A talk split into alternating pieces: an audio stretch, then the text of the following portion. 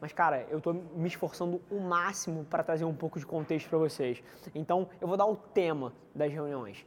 Eu te digo uma coisa, não tem uma, uma, nenhuma sala de reunião que eu entre hoje em dia que não esteja se debatendo que a forma como os negócios se comunicam atualmente mudou radicalmente. Você tem literalmente dois tipos de empresa as que estão perdendo e as que vão perder nesse jogo no longo prazo, e as que estão entendendo as nuances do que as mídias sociais estão fazendo com a comunicação entre as pessoas e estão se adaptando a isso, independente de qual modelo fez elas serem bem-sucedidas no passado.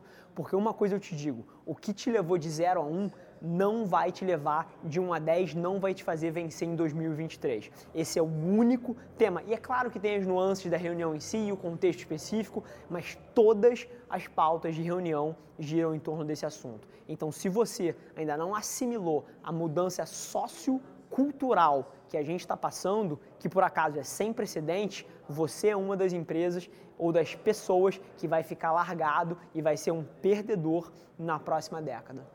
Então, mas por que eu estou falando isso? Estou falando isso porque a tese da Velar Media é que existe um espaço branco gigante é, das empresas que não estão fazendo uso das mídias sociais e do ambiente digital social da maneira correta.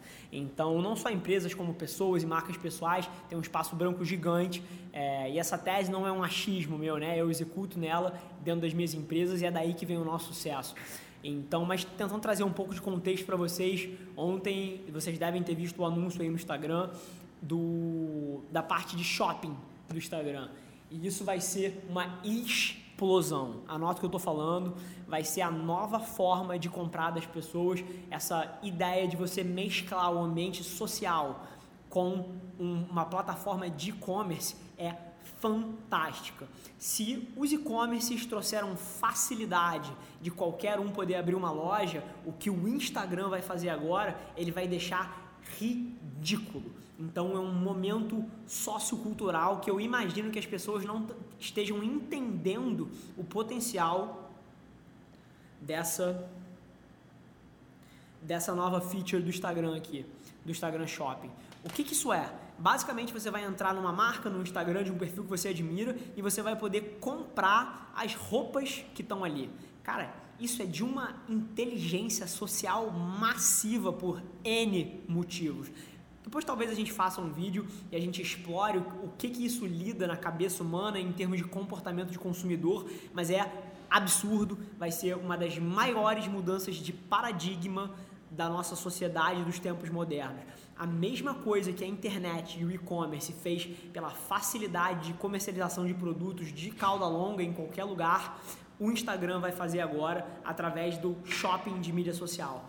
Então, a Amazon que se cuide, os grandes varejistas que se cuidem, porque essa arbitragem vai ser uma das coisas mais chocantes da história.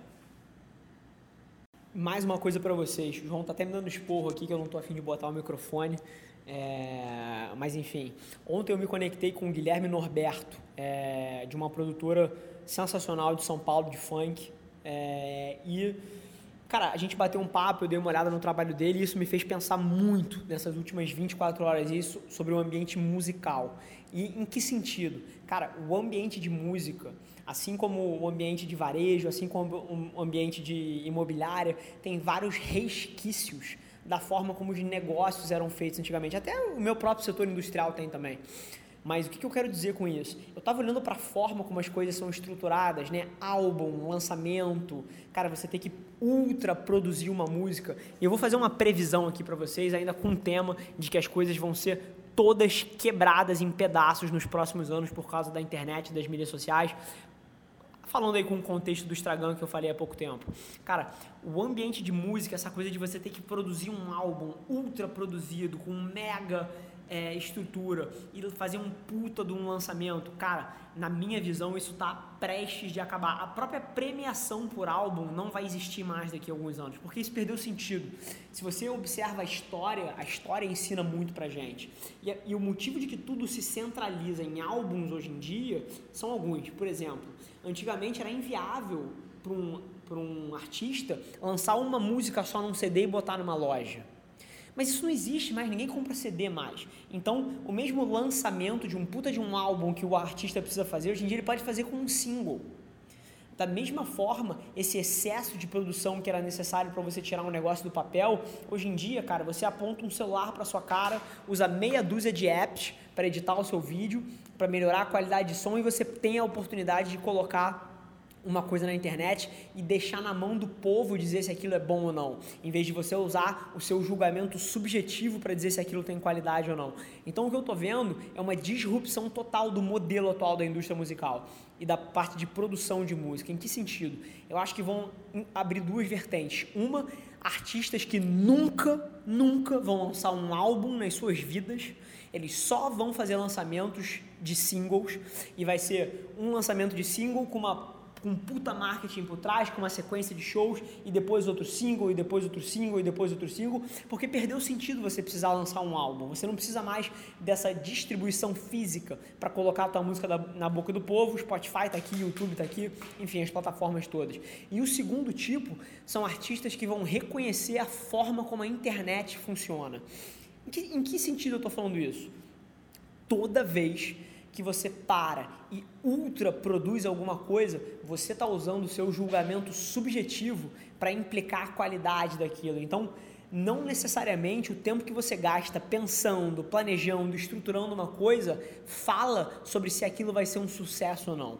Qual é a minha tese para a produção de música nos próximos 50 anos? É que as pessoas vão produzir volume de música. Um artista pode produzir uma música por dia e lançar isso na internet e deixar o público decidir o que é bom ou não, não a qualidade subjetiva dele. Então, eu acho que vão existir dois tipos de pessoas: artistas que vão lançar singles e singles e singles ultra produzidos, mas têm a necessidade de ter um álbum fixo, e outros artistas que vão lançar um volume nunca visto na história e vão deixar o público dizer quais são os sucessos e deixar a internet fazer a seleção do que é bom e do que é ruim e não a arbitragem subjetiva dele em cima da qualidade daquilo. Então é um momento super interessante. Eu já vejo um pouco disso com o Drake, por exemplo. O Drake lança, sei lá, 60, 70 músicas por ano. Eu não sei quantas são, mas é um absurdo. Toda hora tem uma dezena de músicas deles novas, lançadas e no topo. E ele dê, e, e tem várias que você nunca ouviu falar também e que nunca vão chegar no topo do chart mas é como se fosse uma empresa de venture capital. Eles têm um portfólio gigante e eles deixam o mercado decidir quem é bom e quem não é, e isso traz uma exposição massiva para a marca. Então, estou achando super interessante observar como essas teses vão evoluir e queria dividir essa porra com vocês. Galera, por hoje é só. Mas você não tem ideia de quanto eu aprecio você ter investido seu tempo aqui comigo. Muito obrigado. E lembre-se, se alguma coisa nesse conteúdo ressoou com você, ou se você acha que alguém que você conhece pode se beneficiar desse conteúdo, divide com ela. E não se esquece de seguir as nossas páginas no Instagram e no Facebook para ter acesso a conteúdos exclusivos diariamente. E eu te proponho um desafio. Vamos colocar esse podcast no top 100 do Brasil? É só ranquear a gente com 5 estrelas que a gente vai estar um passo mais perto desse sonho.